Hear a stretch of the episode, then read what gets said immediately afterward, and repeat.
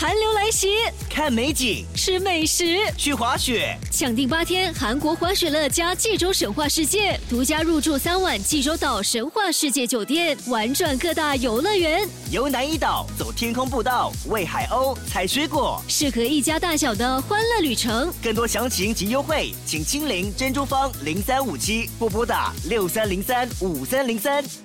中国航旅最棒。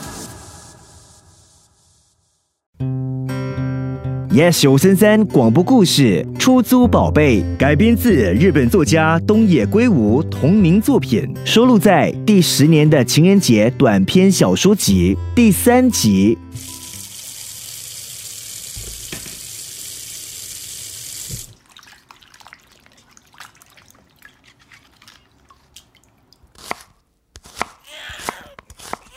啊，那这么快就醒来了吗？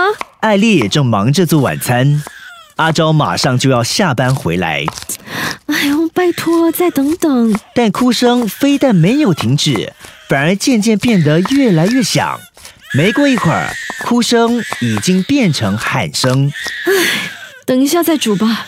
艾丽从纱绢保温器里拿出装着奶的奶瓶，朝房间走去。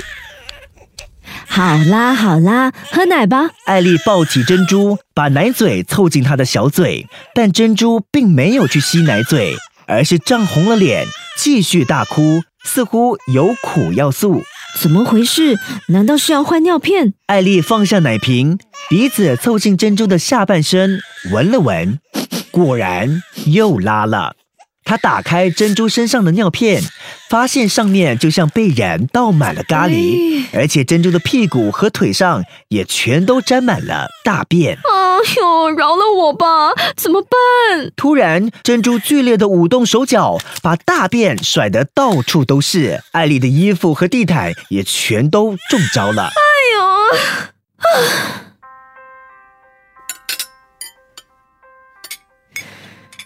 刚才的经过就是这样。艾丽一边吃饭，一边和刚回家的阿昭讲述发生的事。哇，难怪一进屋就觉得臭臭的。我已经很卖力的打扫过了，辛苦你了。唉，艾丽重重的叹了一口气，朝机器婴儿瞥了一眼。睡着的时候还是很可爱的。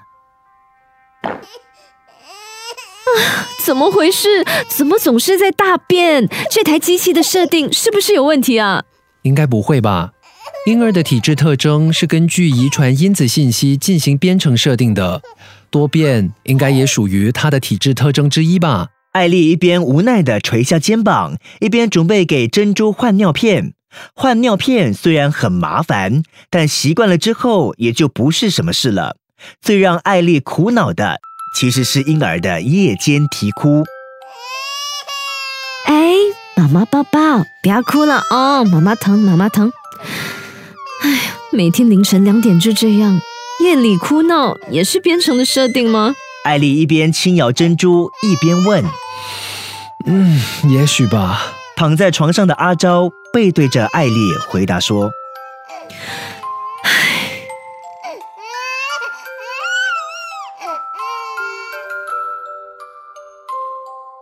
我的宝贝，宝贝，给你一点甜甜，让你今夜都好眠。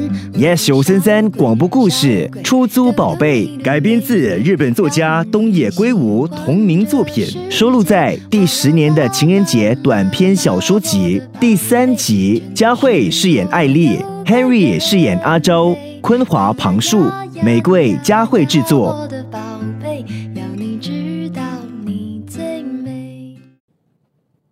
谢谢收听 Yes 小三三广播故事 Podcast。你也可以通过 Me Listen 应用程序、Spotify、Apple Podcasts 和 Google Podcasts 回顾更多精彩集数。下期见。